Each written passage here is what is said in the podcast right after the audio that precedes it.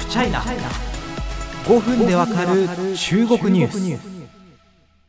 雄安シンクどうなってるのという質問に前回川上和文さん審査在住のですね日本人の方で中国中を飛び回ってる本当にトワークの軽い方なんですけどのご協力いただきながら答えさせていただきました。そして今回そして多分次回もですね質問回答会になると思います。非常にですね中身の詰まったパワフルなご質問いただきましたので、えー、ちょっとですね質問がかなり、まあ、前後編という形で、えー、質問をですね分けて、えー、一つずつ答えようかなというふうに思ってます。まず初回はですねなぜアメリカを中国はそんなに目の敵にしているのかというですねその背景について教えてくださいというご質問をいただいたので読んでいきたいと思います。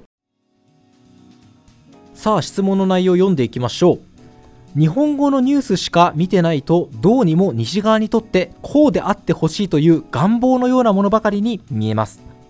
報道自体が戦争のツールという側面があるのか仕方ないのかもしれませんが一方でロシア国民や中国国民がこの大変な状況を実際どう捉えているのかが気になりウェイボーも閲覧したり、環球湾、これはあの環球時報ですね、えー、人民日報の,、まあ、あの姉妹紙なんですけど、あの結構タカ派のね、えー、言説で知られるメディアなんですけど、えー、環球網のニュースにつくコメントばかり見ているからかもしれませんが、西側のニュースも報じているのに、ロシア側についているコメントを多く見かけますね。私自身が普段地政学的なことを追いかけているわけではないのでなぜ西側諸国特にアメリカをそんなに目の敵にしているのかどのような歴史的政治的背景があってそのような国民感情になっているのかいまいち理解できていない部分があります。ご質問ありがとうございます。まあ、あのこの後にもですね、実は質問文続くんですけれども、まず一旦ここで区切って、え1つ目の質問として答えさせていただこうかなというふうに思います。まあ、中国がですね、なぜアメリカをこんなに目の敵にしているのか、まあ、確かにそういう捉え方はあってですね、まあ、ウクライナ情勢に対するあの中国の動きがちょっとフラフラしてるなみたいな印象を話してるんですけどその中で一貫してアメリカお前は悪いっていうことを中国今回あのずっと変わってないわけですよね。米中対立もしっかりコロナの起源等もしっかりですね。何があってもアメリカこの野郎という、まあ、あの少なくとも表向きな態度は変わっていないわけですよね、まあ、そこにはですね歴史的な文脈地政学な要因など様々ありますしあの僕も専門家の方とのディスカッションとかもさせていただいてるんですけどもやっぱりまだまだ自分には見えてない部分もあるなと思ってですね本当に複雑多岐にわたる要因があると思ってます。今回ですね、そのうち、まあ、いくつかをですね、ピックアップして、えー、僕なりの意見というかですね、こんな要因はあるんじゃないっていうのをお答えさせていただければなと思います。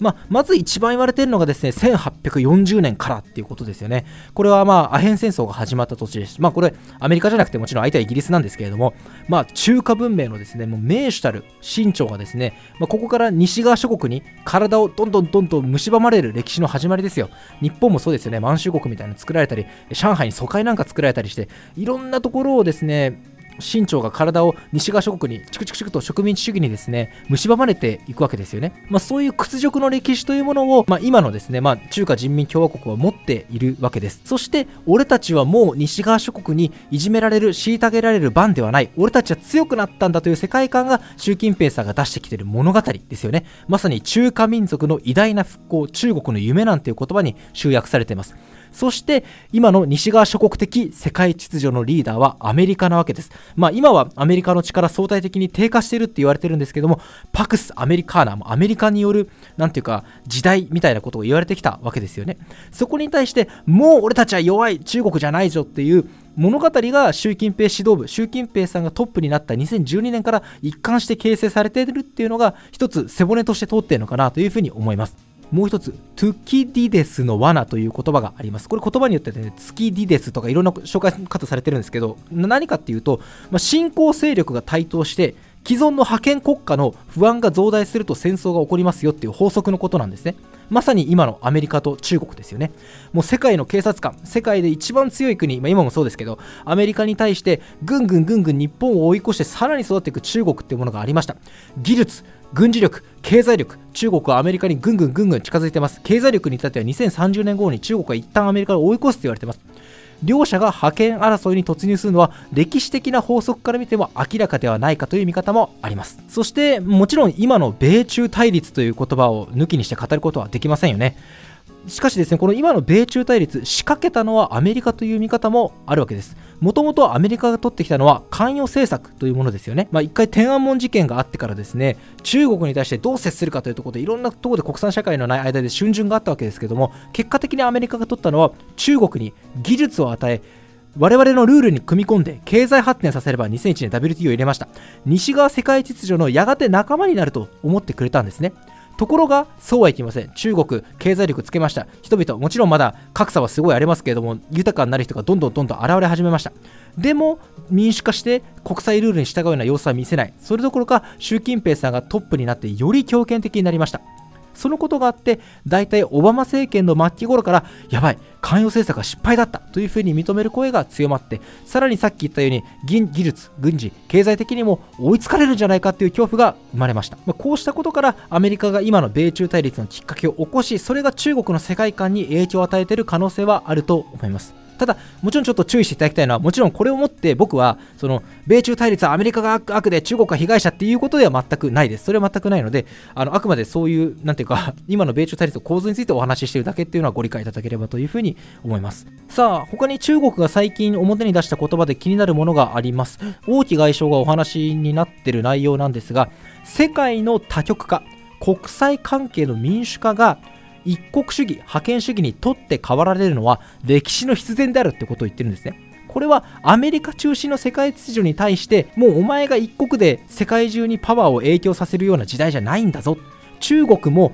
話語権、まあ、自分の意見を通させる力のことなんです。英語で discourse power って言うんですけど、この discourse power を取っていくような時代、パラダイムシフトが起きてるんだよっていうところの意思の表れをちょいちょい出してるなというふうに感じることがあります。さらにこのご質問いただいたリスナーさんの,、まあ、あの見方に僕も同意するんですけど、まあ、確かに中国、アメリカをめちゃめちゃ目の敵みたいに扱ってるわけですよね。まあ、そのイメージを植え付けてるところの一つの理由として、戦狼外交があるかもしれません。あの戦う狼と書いて戦狼外交ですよね。まあ、有名なのが今の外務省報道官でですね、趙立堅さんですよね。ツイッターで新型コロナウイルスはアメリカ軍が中国に持ち込んだかもしれないというふうにツイートしても、もう外交問題になりましたけども、まあ、この人がすごい有名なわけですよ。この人がもともと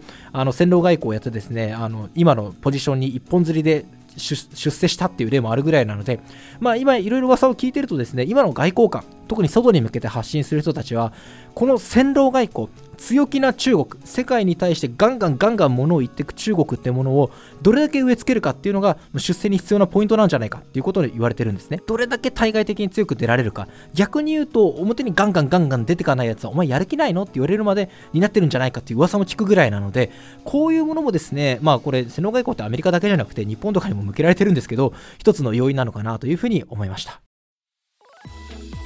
というところで非常にですねあのパワフルで濃厚なご質問いただいてありがとうございます。私もですねあの中国がアメリカを目の敵にしてる非常に強く出てるっていうのはですねもう当たり前の前提として話してたんですけども前提を疑うっていうか前提の期限を知ろうとするっていう態度なんですかね。というのは本当に欠けてたと思いますしあの非常にご貴重なご指摘をいただいたのであのありがとうございますという感じです。ちなみにこのあのリスナーさんですねあの第160回と161回ですね。私間違えて同じ音源上げてたんですよ。161回にも160回上げてたっていうあのとんでもないミスを犯してですねこれをご指摘くださってですねもう160回直しましたんであの本当にご指摘いただきありがとうございます。申し訳ありません。あの次回もですね同じ方からのご質問でですねまああの中国国民のウクライナ侵攻に対する見方その背景についてこれも複雑な話でちょっと一言で言い切れないんですけど考えていこうと思います。